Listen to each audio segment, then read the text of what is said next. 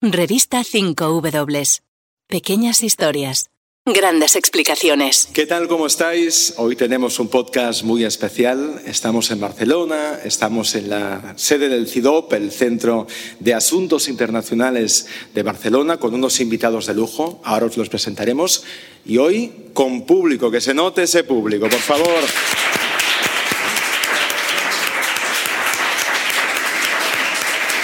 Contento soy de, de ver caras y de ver oyentes que, que, nos siguen habitualmente. Como siempre, somos Nuria Jar, Raúl Flores, también el sonido hoy de, de Road Audio, uh, bien acompañados, decía, para contar un poco y analizar las claves de este año complejo, que es el 2023, sobre todo llegando de un año, el 2022, que ha sido un año histórico, un año complejo y un año que nos deja un montón de temas y de cuestiones abiertas.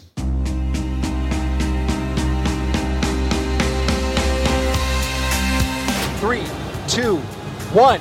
Boosters ignition. And liftoff of Artemis 1. Habitantes de nuestra patria, pueblo de Chile. Je sais aussi que nombre de nos compatriotes ont voté ce jour pour moi. We will be able to say that COVID-19 is no longer a global health emergency. Non ha paura chi sogna un'Italia orgogliosa. אני אקים ממשלה לאומית שתדאג לכל אזרחי ישראל בלי יוצא מן הכלל. לכולם. That there should be a new leader of that party and therefore a new prime minister. A few moments ago, Buckingham Palace announced the death of Her Majesty Queen Elizabeth II.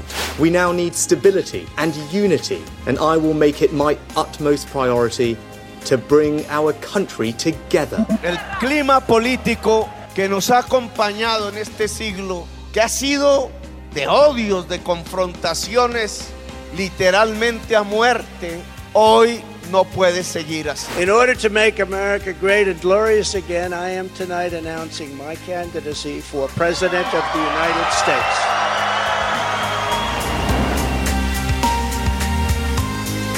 Estos son algunos de los momentos más destacados del 2022 y el año que empezamos, el 2023, será el año que pondrá a prueba los límites individuales y colectivos.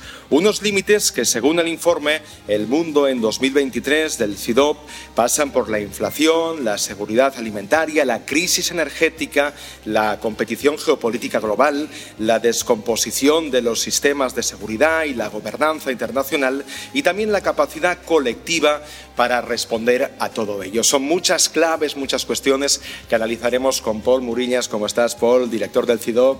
Buen día, buenos días. Bienvenido a 5W, también con Carmen Columina, que es investigadora senior del CIDOP y la coordinadora de este informe completo y que os recomendamos. Bienvenida a 5W. Pues muchas Karma. gracias a todos. En el informe, Paul Karma, habláis en muchas ocasiones ¿eh? de una palabra que es permacrisis, sí. eh, este, esta fin de la abundancia, supongo, ¿no? que indicaba, por ejemplo, el presidente francés, Emmanuel Macron. De hecho, creo que es el diccionario Collins ha, ha elegido la palabra permacrisis como, como, la palabra del año 2022 para reflejar precisamente esta concatenación de crisis, la, situación de crisis permanente en la que, en la que vivimos, porque si una cosa eh, se puede ver a lo largo y ancho de este de este documento es que estamos ante, ante una suma de agravios, ante una suma de crisis, ante una suma de, transformaciones. ¿no? Y eso es un poco lo que intentábamos también explicar, cómo, cómo podíamos reflejar esta volatilidad estos cambios permanentes, ¿no? ¿Cómo podemos intentar intuir hacia dónde va 2023 cuando todo está en permanente cambio y movimiento? Y por eso encontramos el, el símil de la mesa de billar. Sí, americano. ahora hablaremos. Hablaremos de esa mesa de billar, sobre todo para, para referirnos a lo que ha sido el, el gran tema del 2022, sí. como es la guerra, la guerra de Ucrania. Claro, y la gran pregunta de este 2023, porque ahora escuchábamos muchas voces que han marcado el año, es si este año que llega es un año de escalada o de desescalada. Es un año probablemente de impasse. Es un año en el que estas permacrisis van a mostrar, como ya lo están haciendo ahora, eh, la gran complejidad que las caracteriza. ¿eh? Son crisis que no se pueden entender únicamente uh, por cuestiones de seguridad o militares y no se pueden entender solo por razones económicas o sociales, se pueden entender también por razones energéticas y por todo tipo de fenómenos que hacen que estas crisis, precisamente en su complejidad, eh, no podamos pensar en recetas simples de finalización. Y probablemente la más simple es que hay que empezar a negociar ya el final de la guerra pues probablemente no podremos ver en este año 2023 el empiece de estas negociaciones porque las partes en conflicto entienden que todavía no hay la ventana de oportunidad o no tienen los intereses para uh, terminar uh, esta guerra mediante la, uh, la, negociación. Lo que no significa que no haya que pensar en ese escenario, pero no está todavía ahí. También tenemos en la mesa al director de 5W, Agus Morales. Bienvenido a 5W, Agus Morales. ¿Qué tal, Raúl? Bienvenido a 5W. Ya sabes que esa frase es la mía eh, Por eso te la robo. Esta noche no podía dormir, ¿eh? ante la perspectiva de tener aquí todo el público. ¿eh? Pues sí, hombre, hombre, esto impone un poco ¿no? y, y, nos alegra, también tenemos que reconocerlo. Oye, Agus, muchos de estos temas, de estas claves que ahora comentaban Poli y Karma, las hemos ido también hablando en el podcast, en, en la revista durante este 2022 en 2022, en 2021, 2020, 19, 18. Eh, yo creo que es interesante, por ejemplo, en el informe, en el informe se habla de, de Ucrania como, como una especie de acelerador de muchos procesos, ¿no? No pensarlo tanto como un punto de inflexión, sino como un acelerador. Ahora se habla mucho, que es uno de los puntos del, del podcast, eh, sobre las protestas, ¿no? Y recordemos 2019, ¿no? Antes de la pandemia sí. ya había toda una, una serie de eh, países afectados por, por, por, las protestas, por supuesto el hambre, eh, que es otro de los puntos clave, ¿no? El, tema de la energía, ¿no? Pero eh, creo que es interesante ver todo esto como parte de un proceso. La semilla es muy lejana, yo creo, ¿no? Y ahora estamos viendo, pues, cuál, cuál es el producto de ella. Hablaremos de protestas, también de esa complejidad y, cómo no, hablamos de Ucrania. Обстоятельства требуют от нас решительных и незамедлительных действий. Народные республики Донбасса обратились к России с просьбой о помощи. Сегодня я инициировал телефонный разговор с президентом Российской Федерации. Результат – тишина. This is the beginning of a Russian invasion of Ukraine, as he indicated and asked permission to be able to do from his Duma. For the first time ever, the European Union will finance the purchase and delivery of weapons. Desplegar hasta 5.000 tropas. This is not Ukraine's fault. Russia bears ultimate responsibility. Debemos garantizar nuestra seguridad, nuestra defensa, hoy amenazada.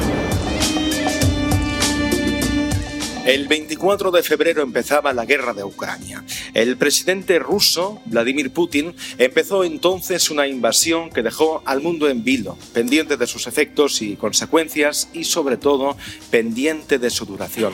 ¿Sería algo rápido? ¿Se enquistaría? ¿Qué papel iba a jugar la comunidad internacional? Ahora hemos visto que la guerra continúa que pronto va a cumplir un año y que lo ha sacudido absolutamente todo.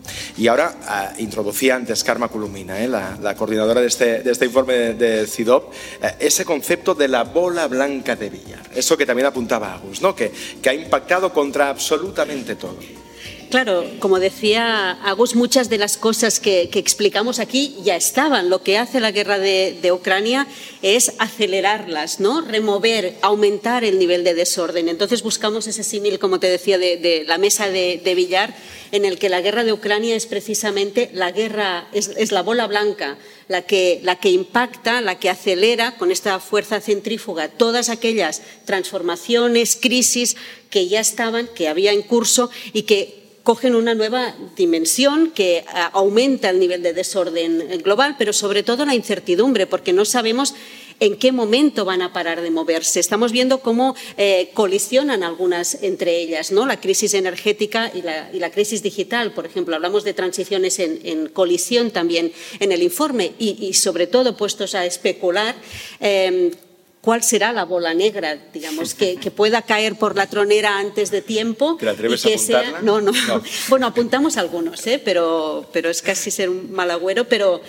Pero si algo hemos aprendido precisamente en los análisis estos últimos años haciendo este ejercicio es el nivel de volatilidad que, que, llega una pandemia en enero, febrero, que llega una invasión rusa en Ucrania en febrero y todos aquellos eh, cálculos que habías hecho cambian por completo de, un día para otro. Y aquí es donde la guerra de Ucrania es el gran factor que luego impacta en todos estos otros eh, factores que veremos, ¿no? en, el proceso de reglobalización, por ejemplo, en la crisis alimentaria, en la crisis de, los bienes públicos globales, en las transiciones en curso, en, la desorientación estratégica, por ejemplo, de las potencias occidentales. Todo eso se ha visto impactado por la guerra. Claro, antes también apuntaba Paul, ¿no? que es una año casi de transición para ver muchos efectos, pero también supongo por para medir la profundidad de algunas de esas crisis o impactos, ¿no? Eh, con el símil de la bola de billar. La guerra de Ucrania en, cierto, en cierta medida ha sido un cuestionamiento generalizado del orden internacional y de los principios del orden internacional que nos vertebran como comunidad, ¿eh? como comunidad internacional. En primer lugar, la lógica de la soberanía de los países y que esa soberanía no puede ser vulnerada por el uso de la fuerza, el uso de la fuerza militar para conquistar territorios para impedir el, libre ah, desarrollo de un país como Ucrania y, y, el establecimiento de las alianzas que consideren. Más bien, Rusia ha actuado como potencia imperial, actuando en lo que considera que es un espacio de interés vital para ella y que por lo tanto tiene derecho de, eh, inserirse en ese espacio. Eso vulnera el orden de post-segunda guerra mundial, en el que la fuerza solo se puede utilizar para la defensa propia o se puede utilizar bajo mandato del Consejo de Seguridad de Naciones Unidas. Eso está absolutamente vulnerado con la, con la guerra de Ucrania. Pero es, algo muy clave ¿eh? y muy importante. Y es fundamental para entender por qué esta guerra es distinta y por qué es importante eh, analizarla como, como, tal. Pero es que también es una guerra que el sur global interpreta una guerra que, cuyos efectos, por supuesto, ponen en entredicho también su posición en el sistema. la crisis alimentaria es evidente, pero es que también potencias internacionales aprovechan esta situación para un cuestionamiento generalizado del orden internacional. Agus Morales y también un equipo de, 5W, que hablamos con algunos de ellos, eh, han estado en Ucrania. Agus, creo que en tu caso un par de veces. Eh, ¿qué, has encontrado en ese país? ¿Qué has visto de, esa guerra que, como ahora apuntaba Paul, ¿no? tanto está marcando eh, Europa y el mundo?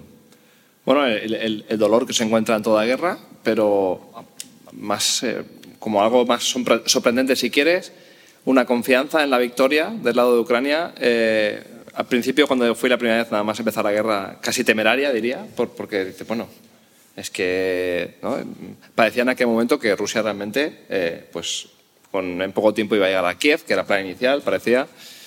Y la, un medio año después, eh, pues la misma confianza en la victoria, pero entonces piensas, bueno, parece que más fundamentada, ¿no? tengo la sensación, y esto a pie de calle, y también con, con, gente del gobierno, que hicimos entrevistas también, eh, de que en muchos casos lo que, se bueno, lo que se desea, evidentemente, es la victoria total, pero que también desde el punto de vista racional creo que está en las cartas también. ¿no? Lo digo porque veo muy complicado por ambas, ambas partes que haya un proceso de paz cercano, que, ¿no? eh, todo lo que sea para eh, Ucrania, que Rusia tenga un pie en, el país, aunque sea en el Donbass, etc.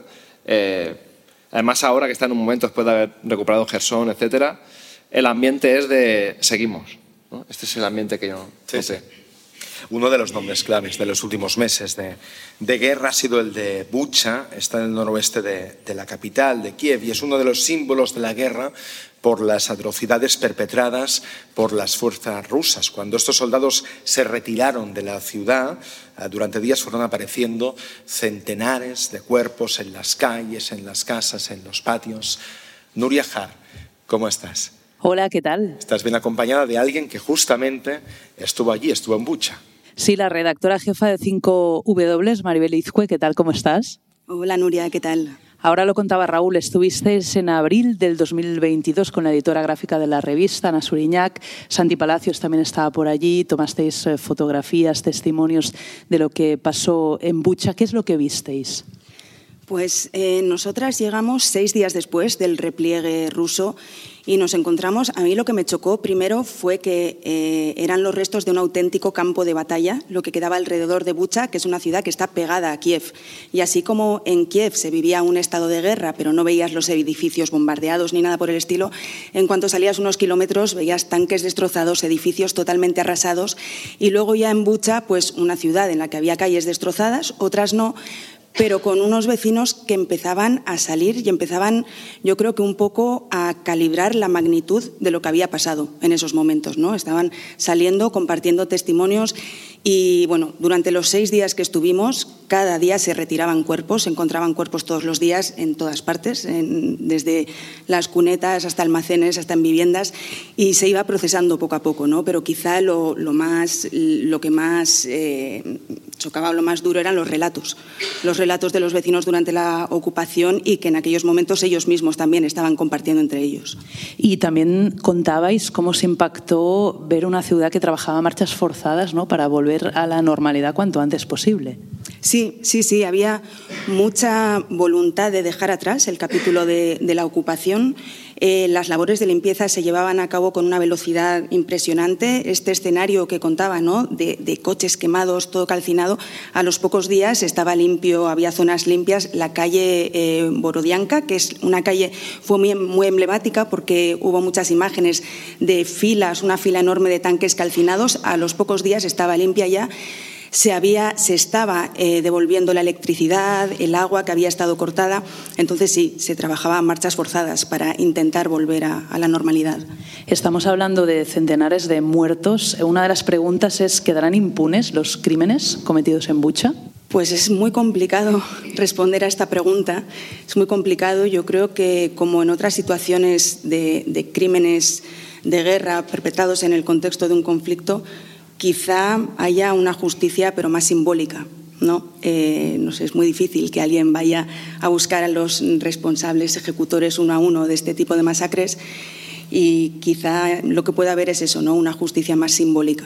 Pues Maribel Izcue, muchas gracias por acompañarnos también hoy aquí en este podcast especial de 5W. Un placer, gracias a vosotros. Maribel Izcue es uno de los nombres, podéis aplaudir, evidentemente. evidentemente. Decía que Maribel Izcue en aquel momento junto con Ana Suriñac, también con Santi Palacios, que, entraron en esa ciudad en Bucha que tanto ha marcado algunos de los meses de este conflicto. Otro nombre de cinco W que, estuvo en Ucrania es el de Mikil Ayestaran. La guerra avanza en Ucrania y esa es sin ninguna duda la peor noticia que podemos dar. Desde que estalla una guerra, la prioridad debe ser que las armas callen, que se detenga la violencia, aunque sea de forma temporal, para dar una oportunidad al diálogo y, sobre todo, para salvar vidas.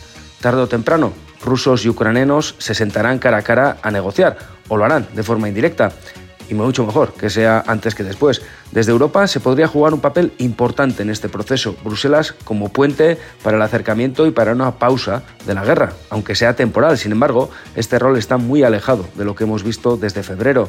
Turquía es ahora mismo el único interlocutor válido y allí, además del acuerdo para la exportación del cereal ucraniano, estadounidenses y rusos mantienen contactos directos. Ya lo han hecho los servicios de inteligencia de ambos países y ahora han dado un paso más los servicios de exteriores. Joe Biden, no Vladimir Zelensky, decidirá cuándo es el momento de negociar. Y entonces Europa, una vez más, quedará en un segundo plano.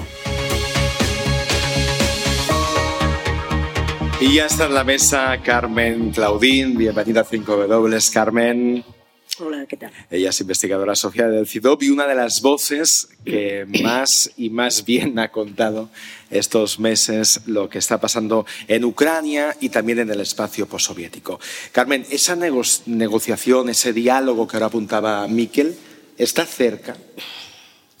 Es que yo no estoy nada de acuerdo, o poco de acuerdo, con el planteamiento que acabamos de ver. Eh, en todo caso, creo que hay que eh, matizarlo bastante. hay una visión en este planteamiento em, un poco de película de James Bond, que son las grandes potencias, las, que, las grandes potencias o los grandes actores internacionales los que van a decidir cuándo, habrá una, cuándo empezará una negociación y actores internacionales que serán capaces de obligar a los ucranianos en un momento dado a plegarse a la necesidad de, de ir a una mesa de... Y no es así, ¿eh? ¿De quién Y yo depende creo entonces? que no es así. ¿De quién depende? Bueno, en, en parte Agus ya nos ha dicho, eh, nos, ha, nos ha apuntado eh, en la dirección de la solución. Los ucranianos quieren decidir ellos. A lo mejor llegará una situación algún día en que mm, eh, Estados Unidos y la Unión Europea puedan presionar, inducir a, Zelensky y al gobierno ucraniano a aceptar entrar a la mesa de negociación. Pero yo creo que es muy poco probable de momento. Los ucranianos es que no lo olvidemos, están resistiendo al heredero de la Unión Soviética, al heredero del Ejército Rojo, a un ejército que se suponía, unas fuerzas militares se suponía que eran fortísimas. Cierto también es que descubrimos que no lo eran que más bien estaban en una situación desastrosa. Y, y esta negociación, también lo apuntaba, eh, lo apuntaba Agus, necesita com, como mínimo dos elementos para que empiece. Y por eso no sabemos si en 23, en 2023 será posible, porque es cierto, la bola de billar pues es así, las situaciones están demasiado abiertas. La situación, la relación de fuerzas que tendremos en el terreno de combate, esto será uno de los factores que mm, pueden pesar en un sentido u otro. Y el otro gran factor es lo que esté ocurriendo en el Kremlin, dentro del poder ruso que esto evidentemente entrará eh, en juego. Claro, en el Kremlin y sobre todo con este hombre. Este que estáis escuchando es el presidente ruso, es Vladimir Putin. Yo no sé, Carmen, cómo podemos intuir que va a ser el 2023 de Putin. Eh, eh, lo que sí podemos intuir es que eh, se, se prevé complicado para él, porque ya el final del 22 lo tiene complicadito. Eso está clarísimo. Y todo el 23, desde que entraron en Ucrania, complicadísimo porque Putin ha cometido el gravísimo error, como todos los, como ocurre muy a menudo con los dictadores, el gravísimo error de creerse sus propias mentiras. Y él se ha creído lo que ha ido vendiendo a su opinión pública, pero también ha ido vendiendo afuera eh, sobre, que el, eh, sobre eh, el hecho de que Ucrania es un Estado fallido, de que efectivamente hay una po- po- población ucraniana de origen eh, ruso, de o rusófona en gravísimo peligro de ver sus eh, derechos atropellados y eh, dice, eh, dice Putin que incluso, y la propaganda rusa dice que incluso están eh, bajo, ante el peligro de, ser, de sufrir un genocidio. Cree que esta población de origen rusa los va a acoger con los brazos, abier- los brazos abiertos. Y tercero, que la, capacidad, eh, la calidad de resistencia militar eh, ucraniana, por supuesto, no puede llegar al nivel de la rusa. Y que por consiguiente esto va a ser un coser y cantar. Vamos a entrar, salir y esto se resuelve en un momento. Claro, aquí otra de las claves de este año es el papel de Europa, de Estados Unidos, de, China. ¿no? Paul, Karma, Agus, cree, claro, ha sido un año, como hemos visto, sanciones muy fuertes desde la Unión Europea, suministro de armas, militarización de muchos países, países europeos, por ejemplo, eh, que no estábamos acostumbrados ¿no? esas inversiones eh, públicas y presupuestadas que hemos visto durante este año. ¿Se va a poder aguantar un 2023 con ese suministro de armas, con esas sanciones, como hemos visto estos últimos meses?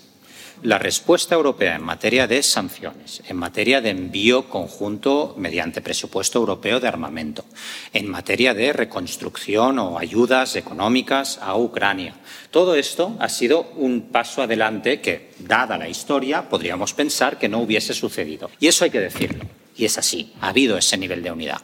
La pregunta es cuánto tiempo dura la unidad y, por lo tanto, cuánto tiempo se puede superponer esa unidad a las corrientes de fondo de la división estratégica entre europeos en estos escenarios, en particular respecto a Rusia, y cuán sostenibles son esos avances coyunturales que se han dado después de crisis de manera espontánea. Claro, y el coste ¿no? también que supone ¿no? mantener esa, esa ayuda militar y también esas sanciones económicas. De hecho, esta es una de las preguntas de 2023, no solo para la Unión Europea, también para Estados Unidos. ¿no? Las encuestas de opinión pública empiezan a reflejar una cierta fatiga de la ayuda militar. Hemos visto también una politización de esta ayuda militar a Ucrania por parte del Partido Republicano. Por tanto, la primera pregunta es si Estados Unidos mantendrá el mismo nivel de ayuda militar a, a Ucrania. Si no es así, ¿Está la Unión Europea dispuesta a cubrir el vacío que pueda dejar eh, Estados Unidos? Esta pregunta tampoco tiene respuesta por ahora. Y después, eh, esa, ese aspecto divisivo que supone la relación con Rusia, que ya apuntaba Paul, yo creo que aflorará todavía con mucha más fuerza, a pesar de la unidad conseguida hasta ahora en 2023, porque no eh, hay a pesar de las sanciones y a pesar de la respuesta unitaria, no hay una visión compartida de Rusia. Lo que hemos visto también, ¿eh? y es clave en esta guerra, son los refugiados, miles y miles y miles y miles, que han llegado a Europa. Un exilio respetado. Agus, decías tú, escribías tú. Sí, pues, eh, este fue el título de la crónica que hicimos en, en 5W cuando hicimos la cobertura de las primeras semanas, porque verdaderamente a mí me, me, me impresionó ¿no? ver por primera vez en mi vida eh, cómo se abrían las fronteras, cómo había una, una, ola solidaria en los países vecinos, algunos de los cuales habían destacado por sus, posturas, por, su, por, su, por sus posturas antimigratorias, ¿no? como por ejemplo Polonia o Hungría. Eh, y bueno, realmente te haces la pregunta de si esto no es trasladable a otros, a otros lugares del mundo. ¿no? De todas maneras, creo que no, eh, lo que no podemos hacer es banalizar con esto. ¿no? Lo digo en el sentido de que, eh, o sea, lo que al menos lo que pude ver aquellos días, lo que se estaba haciendo es lo que hay que hacer, ¿no? No es que hay que criticar eso, no, no. Creo que se hizo bien y que demuestra que si hay eh, voluntad política y popular, se pueden acoger no a miles, no a centenares de miles, a millones de personas que huyen de la guerra y que, y que están sufriendo una situación terrible como en, en el caso de Ucrania. Mm. En marzo hablábamos también con Carmen Claudín en uno de los podcasts que, que también más ha funcionado y ¿eh? que más escuchas ha tenido, como fue el de, el de espacio postsoviético. Gran éxito, gran éxito de audiencia de cinco dólares, Raúl Flores pilotando. Hombre, estamos contentos, además era una causa que, que, que centraba un montón la, el interés y la opinión pública. Pero nos hablaba Carmen Claudín en aquel momento de un concepto muy común en el espacio postsoviético, como eran los conflictos congelados. ¿Tenemos el riesgo de que Ucrania sea uno de esos conflictos congelados? Eh, nuevamente es difícil aventurarse, pero yo creo que tiene, de momento, tal como está la situación y la relación de fuerzas y los datos, factores que intervienen, eh, creo que no tiene visos de convertirse en un, en un conflicto congelado entre otras cosas porque el conflicto congelado, que ha sido una de las especialidades eh, que ha producido el final de la Unión Soviética, eh, el conflicto congelado en general siempre se ha producido por el hecho de la eh, total eh, desigualdad en la relación de fuerza de Rusia frente a, al país en el cual actuaba Rusia pretendiendo que defendía los intereses y, y la seguridad de las minorías rusas. Carmen Claudín, un placer escucharte y, hablaremos seguramente en más de una ocasión este 2023. Gracias por estar aquí. Un aplauso para Carmen.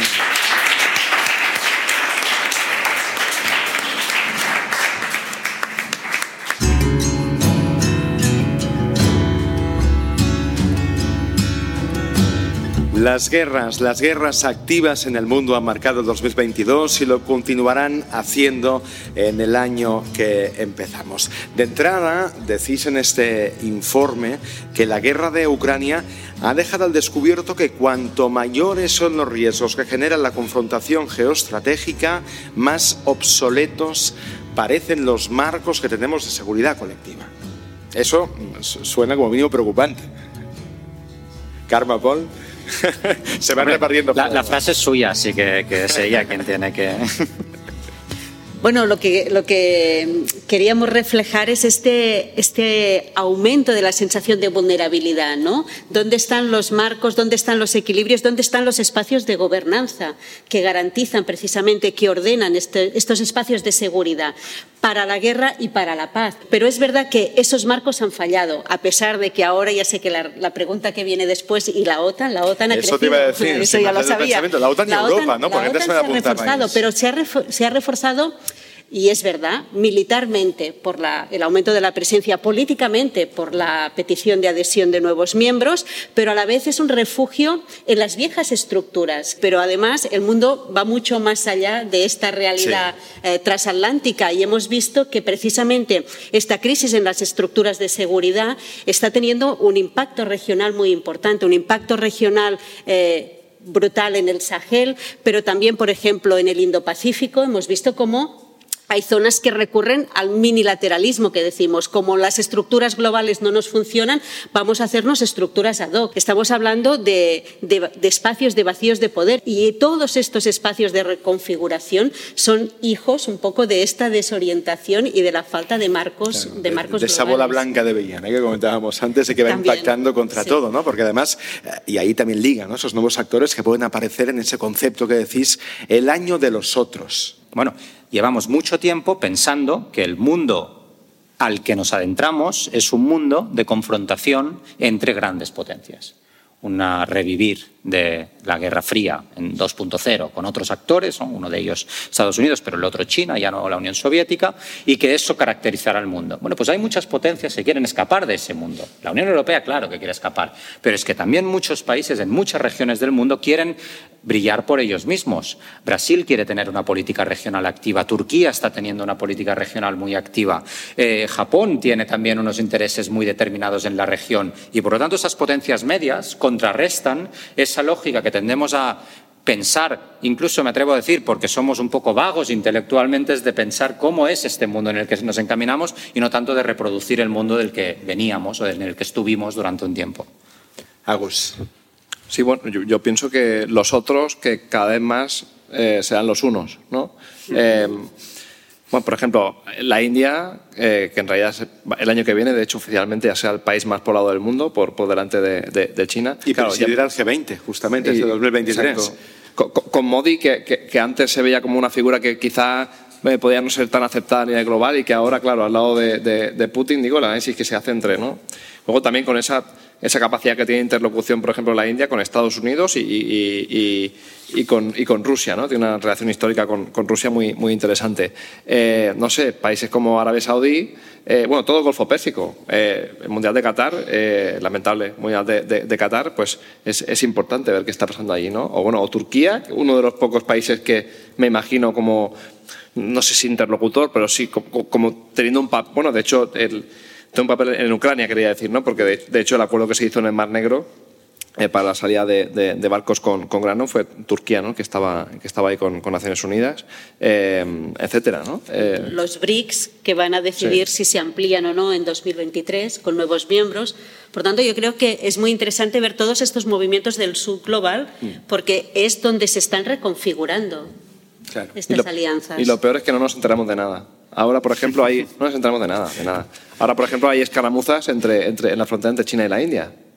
Que dices, bueno, aquí, como se monte una, cuidado, porque además tiene una historia ¿no?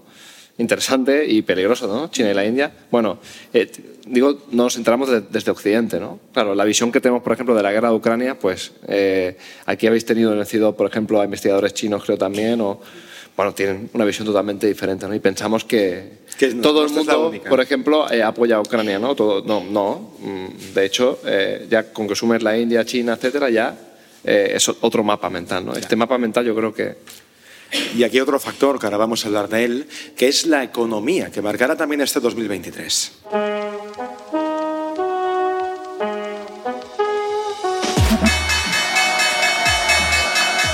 We judge that interest rates will still have to rise significantly at a steady pace to reach levels that are sufficiently restrictive to ensure a timely return of inflation. That we understand the hardship that high inflation is causing and that we are strongly committed to bringing inflation back down to our 2% goal. Last year, Russian gas accounted for 40% of our imported gas. Today, it's down to 9%.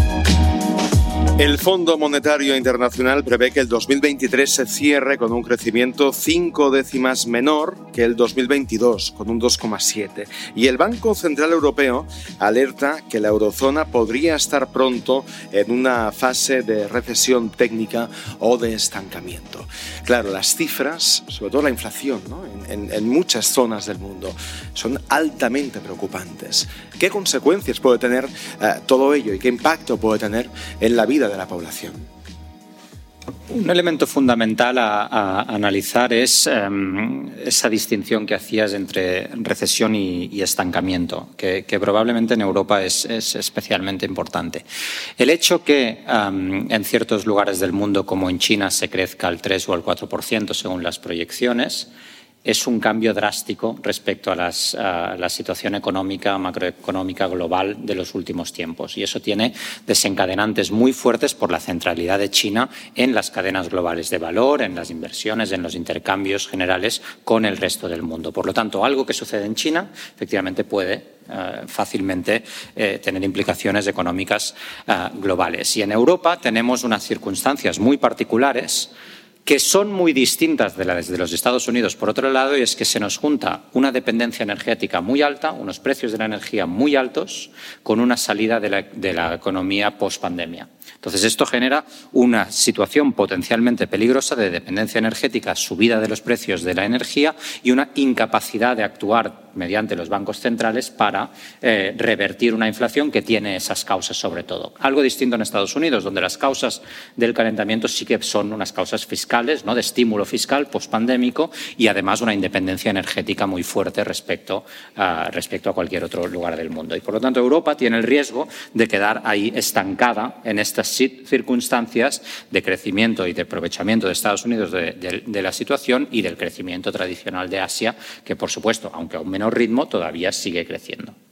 Y una de las zonas también eh, preocupantes, decís, con un riesgo inflamable, es Oriente Medio, con una inflación absolutamente disparada. Sí, de hecho, em, Líbano, Turquía, Irak han llegado ya a, máximos históricos de, inflación. En Turquía, un año en 2023 donde hay elecciones, además, donde Recep Tayyip Erdogan eh, se enfrenta a una oposición más unida y más fuerte que, en las últimas convocatorias y que, pues, por tanto, puede tener una traslación también política.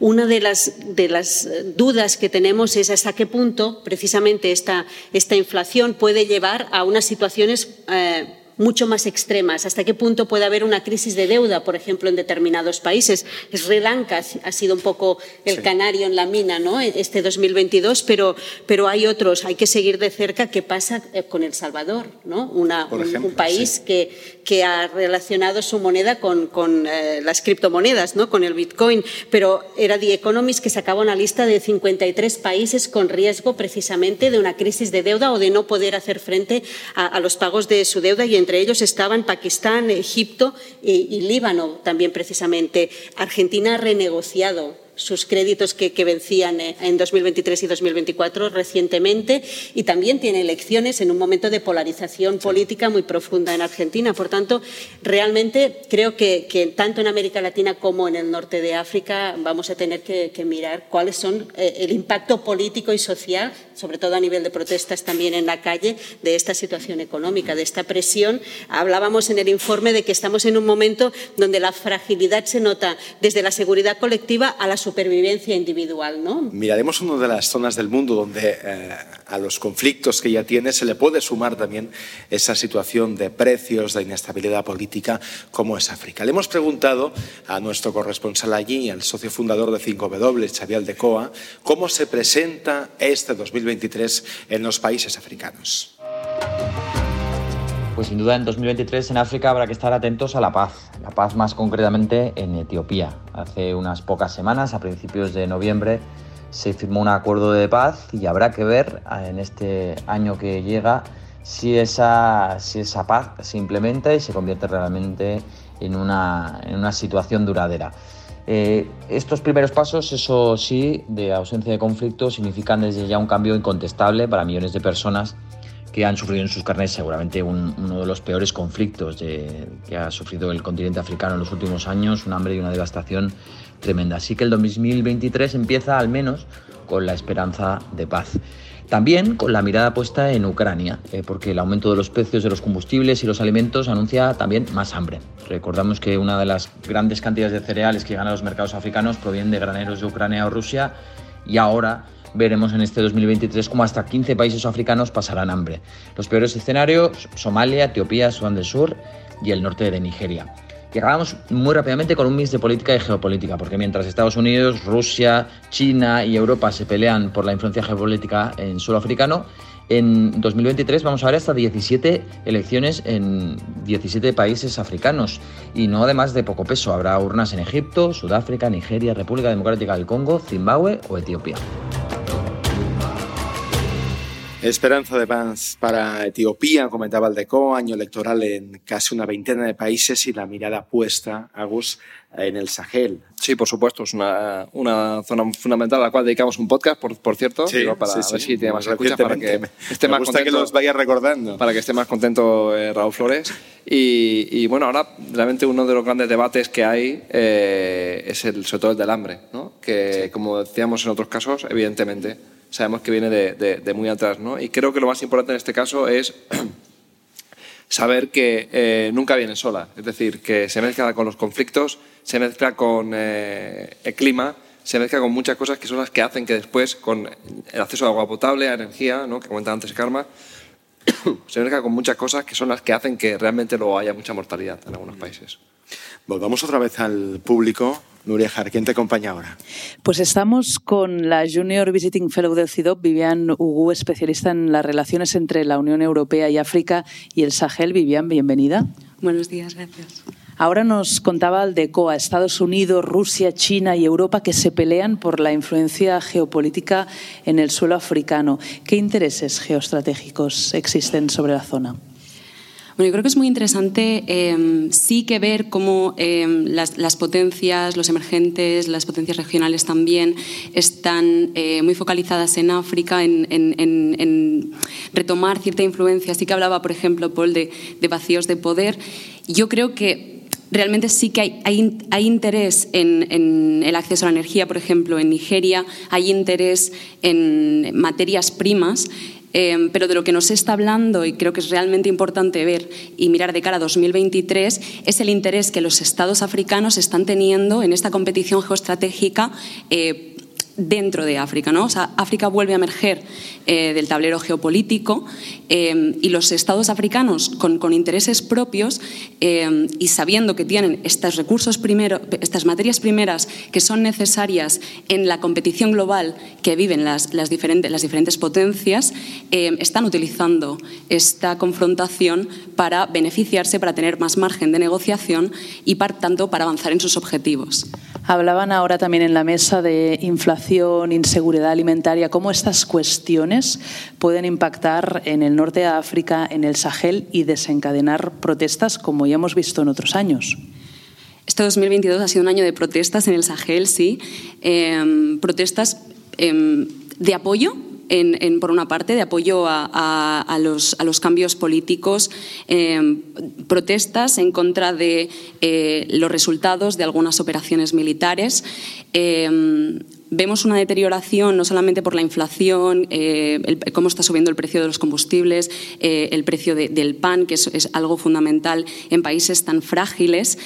Eh, pero creo que lo más interesante de cara a 2023 eh, que ver en el Sahel no es tanto la movilización ciudadana, que sí va a seguir estando presente en toda la región y no conozco tanto el norte de África, pero eh, también puede darse, sino cómo la inseguridad eh, puede extenderse hacia la zona sur, hacia, el, gol, Golfo de Guinea, por una parte por cómo los grupos yihadistas están consiguiendo avanzar y por otra parte también por la entrada eh, de piratas en, en la zona eh, costera. Eh, volviendo a la cuestión humanitaria, sí, la zona, la zona trifronteriza entre Nigeria, Níger, eh, Burkina Faso y Mali está viviendo una deterioración Eh, y una de las partes más clave del conflicto es la problemática entre los pastores y los agricultores. Entonces, si no se pone el foco también en, en este en este punto es lo que podría causar una mayor crisis alimentaria, dado que se están, o sea, están cambiando todas las dinámicas de migración y muchas otras cuestiones que afectan a cómo la población tiene capacidad de al final subsistir. 2023 también será un año electoral en África, lo comentaba ahora Xavier Aldecoa, habrá más de una veintena de elecciones en el continente. ¿De qué países tenemos que estar especialmente atentos? Será muy interesante eh, seguir Sierra Leona, como decíamos, eh, incremento de la inseguridad en el Golfo de Guinea. Unas elecciones es un potencial eh, catalizador de conflicto. Eh, República Democrática del Congo y Sudán del Sur, que hay una deterioración constante eh, de la situación humanitaria y securitaria. Entonces, unas elecciones pueden vivirse de una manera muy tensa. Zimbabue. Em, que hace poco declaró una alianza firme con, Rusia y sabemos que en los países en los que, en los que Rusia está entrando hay una consolidación del poder y aunque la oposición está haciendo ya pasos firmes eh, para, tratar de, consolidar unas elecciones em, eh, libres, em, pues, pues va a ser tenso. Y finalmente Nigeria, Em, creo que es una de las elecciones que tendríamos que seguir con más pasión, no solamente por ser el pulmón de África, por ser posible em, también em, proveedor de energía en, los próximos años, sino también porque bueno, son unas, elecciones que se están viviendo de forma muy, intensa, con represión eh, electoral, pero también con una movilización del voto joven eh, que puede ser, mm, bueno, que deberá seguirse. Estaremos pendientes, Vivian Wu, Junior Visiting Fellow del CIDOP. Muchísimas gracias por acompañarnos también hoy. Muchas gracias a vosotros. Gracias, Noria. Gracias, Vivian. Un aplauso también para ella.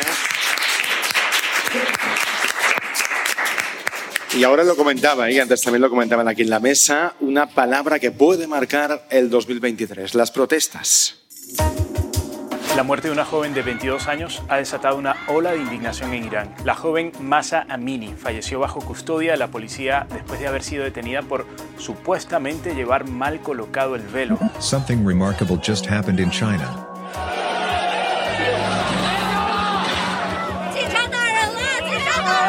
Tomamos la decisión de establecer un gobierno de excepción orientado a restablecer el Estado de Derecho y la democracia Suben a 23 los fallecidos tras la muerte en las últimas horas de un manifestante que resultó herido el jueves en Ayacucho, uno de los epicentros de las protestas. La erosión de la cohesión social es el riesgo que ha empeorado más a nivel mundial desde el inicio de la pandemia, según el Global Risk Report de 2022. Y las protestas son una de las caras de ese descontento global. En los últimos meses, y por distintas causas de fondo, eso sí, hemos visto movilizaciones en China, en Perú, en Irán. ¿Creéis que este 2023, como ahora decíamos, es también o puede ser un año de protestas? De hecho, Raúl, hace un año, hace un año ya comentamos esto. No sé si te acuerdas.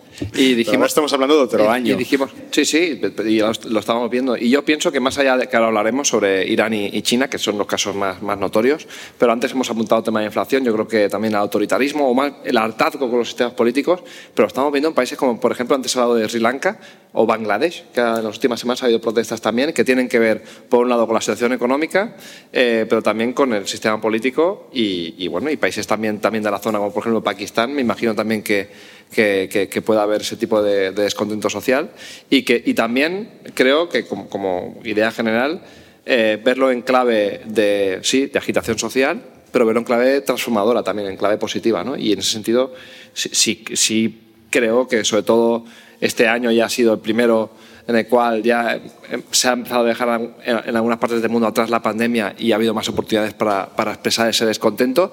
Y, ese descontento no, hablaría de años, hablaría de, una década incluso o de, o de, un, tiempo más, un tiempo más largo. Pues estoy de acuerdo, Agus, en que vamos a ver muchas más protestas, pero creo que tengo una jarra de agua fría.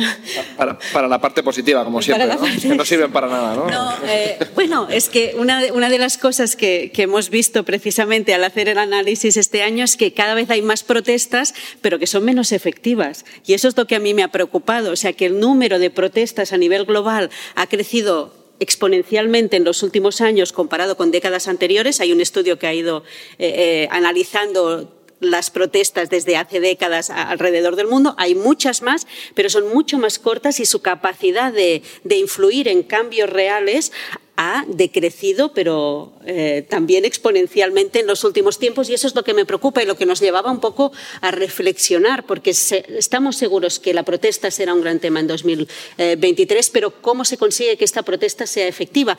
Eh, las nuevas tecnologías han facilitado precisamente la movilización, por tanto hay más movilización, pero también no sé si es esta crisis permanente, ¿no? si es esta sensación de inmediatez, la capacidad de resistir y de llevar a un cambio se ha visto afectado también en, los últimos tiempos. Paul. Porque las redes sociales, en buena medida, lo que nos han ayudado es a galvanizar la expresión de este descontento, a, poner encima de la mesa los agravios y hacer eco global de esos, ah, de esos agravios, muchas veces ecos no compartidos, pero ecos globales. Y esto ha hecho que la emergencia de la protesta se haya reforzado y haya pasado a ocupar buena parte de nuestra preocupación. Pero claro, la trampa de las redes sociales es que nos hace estar constantemente en la identificación de la capa más, eh, digamos, eh, inmediata de esa protesta. Y aquí es donde creo que Twitter, ¿no? Y se habla mucho en estos tiempos de Twitter. de Twitter también. ¿No? Que nos ha ayudado a ver la protesta, pero no actuar sobre ella una de las protestas que sigue teniendo consecuencias, ¿eh? como mínimo anuncios de posibles consecuencias, son las de Irán por la muerte de, de Mashamini, la mujer kurda que murió cuando estaba detenida por la policía de la moral de Irán. Le hemos preguntado a nuestra corresponsal en Irán, Catalina Gómez, por las protestas en ese país. Esta nueva generación de mujeres iraníes lograron lo que sus predecesoras venían luchando desde hace tiempo sin tanto éxito y es movilizar las protestas de la sociedad y los reclamos a partir de esos derechos de las mujeres y sus peticiones. De allí que ese eslogan de San Guía Sadi, mujer, vida y libertad, se haya convertido en el símbolo de estas protestas que luego recogen muchísimos reclamos más a lo largo del país. Y una de sus grandes victorias ha sido sacar a esa policía de la moral de las calles de las principales ciudades. Sin embargo, eso no significa que su vida sea mejor. Muchas de ellas se han dejado caer el velo, se han quitado el velo durante estas últimas semanas. Sin embargo, el régimen ha insistido que está haciendo todo lo posible por volver a presionarlas para volverlo a poner. ¿Cómo lo va a lograr? Con sanciones económicas, pero también mandando mensajes de temor con esas ejecuciones que está haciendo últimamente y con las detenciones y esas largas sentencias en la cárcel. Así que la gran pregunta hoy es si las mujeres podrán continuar con esa lucha y no solamente con la lucha por sus derechos, quitarse el velo, sino también por cambiar el régimen como no solamente se pide en las calles de Teherán, sino en el resto del país. Eso en Irán, pero las protestas también, y protestas recientes, las hemos visto en, en China. Inés Arco, ¿cómo estás? Buenos días, muchas gracias por invitarme. Está aquí en la, mesa. Inés es investigadora de, CIDOP, especializada en Asia Oriental y, China. Eh, hemos visto en los últimos meses protestas masivas en, China contra esa política de COVID-0. Eh, Son el primer gran desafío de, Xi Jinping, justamente con ese inédito tercer mandato que ha conseguido. A nivel social es verdad que estas suponen un cambio, es decir, hemos visto que existen protestas en China, pero son protestas más pequeñas, más localizadas, muchas veces vinculados a agravios como, por ejemplo, temas medioambientales, corrupción de, de diferentes personas dentro del gobierno local pero lo, nuevo ha sido como esta coordinación completamente espontánea, sin ningún tipo de coordinación interna, ha llevado a protestas en diferentes ciudades de China, algunas de las más importantes, ¿no? Hemos visto las de Pekín, hemos visto Shanghai, hemos visto también 51 campuses de universidad, que es justamente donde han sido las protestas más críticas, incluso con voces un poco más de disidencia. Y lo interesante es cómo muchos agravios y muchos descontentos de elementos de largo plazo, ¿no? es decir, de, de esta el malestar de, la, política de COVID-0, las consecuencias económicas, especialmente para los jóvenes, ¿no? es decir, habían, habían jóvenes chinos diciendo que no vemos futuro económico. Entonces, han unido desde personas que estaban preocupadas por cómo el gobierno estaba dando respuesta a incidentes, accidentes como por ejemplo el incendio de Urumqi, a gente que se quejaba porque querían ir al cine. Y esto es un elemento muy interesante. Esa parte personal, por ejemplo, ¿no? que comentaba antes, antes Karma, y también enlazando con lo que, con lo que ella misma nos decía, ¿eh? ¿va a tener consecuencias? en China, esas protestas que al final son vistosas, ¿no? impactan, porque es en un país que como mínimo desde aquí no estamos acostumbrados a ver protestas allí. ¿no? ¿Tendrán impacto, consecuencias? Bueno, las han tenido. Es decir, creo que uno de los elementos más inesperados han sido cómo el gobierno ha en cierta manera dado respuesta a las peticiones de estas, de, estas protestas con la levantación y la flexibilización de forma muy rápida de muchas de las medidas del COVID-0. Eh, por cierta parte, sí que es importante decir ¿no? de que el, movimiento ha sido como mm, rápidamente reprimido, apagado, por ejemplo, permitiendo que los estudiantes en los campuses puedan volver a su casa en un momento en el que estos campus están cerrados, nada en un, en un loop para intentar evitar estos contagios. Hemos visto la presencia policial en las calles. Pero sobre todo creo que esto, este elemento de respuesta tan rápido viene, por una parte, de dar respuesta e intentar apagar este descontento social, pero también por un interés dentro del gobierno o una mayor conciencia de qué daño está haciendo a la economía estas políticas. Y ahí se ha hecho un balance y es decir, si hemos visto una respuesta tan rápida es que ya se estaba hablando a nivel interno. Hemos hablado de retos de distintas zonas del mundo, también retos globales, no sé en China, que 2023 se avecina. Yo creo que, curiosamente, ¿no? es decir, la COVID va a ser el primer reto. Y es un elemento muy importante porque mientras el resto del mundo hemos dejado de pensar en el COVID, ahí es el tema del día y es la gran preocupación y lo que va a marcar especialmente la mayor parte del año. Estamos viendo que los contagios son masivos, no tenemos datos en concretos, pero la, a nivel interno se está hablando de que en los próximos tres meses alrededor de un 70% de la población china se contagiará con el virus. Y esto impone de que van a tener que dar una respuesta a una población que, por ejemplo, no ha recibido, especialmente las poblaciones más vulnerables, los mayores de 80 años, había una gran parte que no ha recibido una tercera dosis. Y se han lanzado unas campañas de vacunación masivas, se están haciendo un montón de incentivos, pero ¿van a llegar a tiempo? ¿Qué consecuencias va a tener eso? Si antes hablábamos de un impacto en la economía, la disrupción ahora ya no viene por los confinamientos, sino por el simple hecho de que los trabajadores no van a poder ir a trabajar. Y además, ¿qué coste social tiene eso? Es decir, ¿cuántas ¿cuántos miles o millones de muertos podemos ver en un sistema en el que actualmente la sanidad china está muy tensionada? Los recursos de estos últimos años han ido más al, rastreo, al seguimiento del contagio, en lugar de fortalecer las capacidades. Y lo que estamos viendo son unas imágenes en Beijing de unos hospitales colapsados eso también va a alimentar a un descontento de una población que justamente a lo mejor ve a las protestas como causa de una política que va a llevar otro tipo de agravios. Pues estaremos pendientes ¿eh? de las preguntas y de los interrogantes que, que dejas abiertos. Inés Arco, gracias por acompañarnos.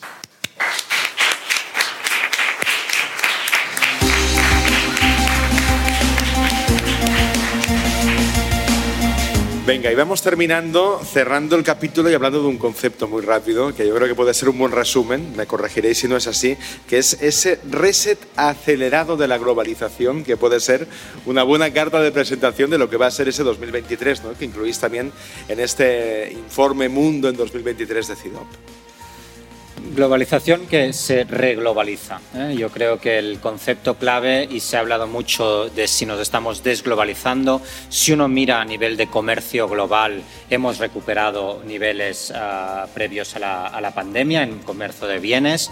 Es verdad que en materia de inversión hay un creciente desacople, desacoplamiento entre China y Estados Unidos, y eso puede hacer una globalización distinta. ¿Eh? Una globalización en la que las normas del pasado, las instituciones del pasado, los intereses del pasado y demás se van a revisitar, de aquí la reglobalización, y por lo tanto tendremos que eh, empezar a pensar no en 2023, sino en los próximos años, en qué estructuras de gobernanza ponemos en marcha para los retos globales que hemos enumerado aquí y que eso sí no van a, ser, a desaparecer, empezando por la crisis climática. No, no, va a ser fácil. 2023. Eh, vamos a ver. Se ha hablado siempre. Gran resumen. Llevamos, no, porque llevamos varios ya, muchos años hablando del debilitamiento de la democracia y otro punto que tocáis en el informe es que hay regímenes autoritarios que también están tocados. Y yo pienso que podemos ver caer un, un, un, régimen fuerte este año o en los próximos años. Creo que ya no es un escenario. Países que pensamos que estaban sellados, pienso que ya que, que ya no lo están.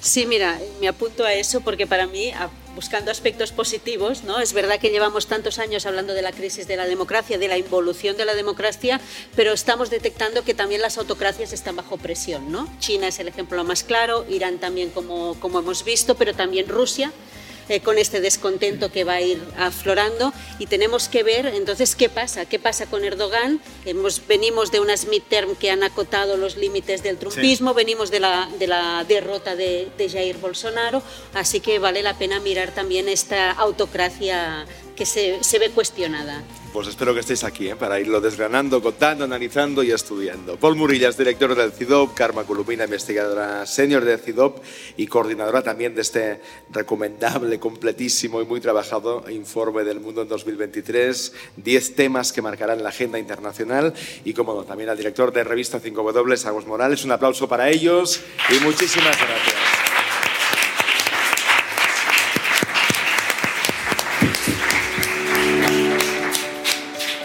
Venga, terminamos.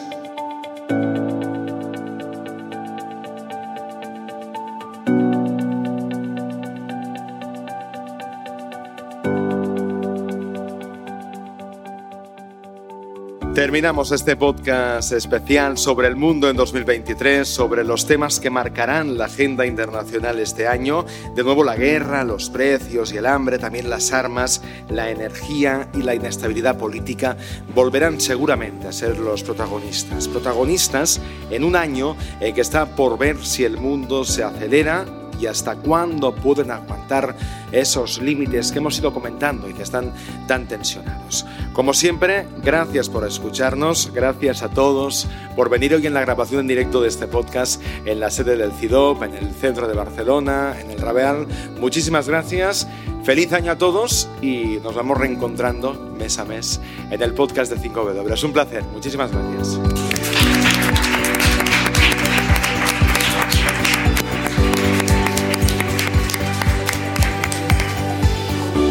¿Se puede contar el mundo con las 5 W? En el mundo pasan cosas increíbles. Ayúdanos a contarlas. Hazte socio de revista 5 W.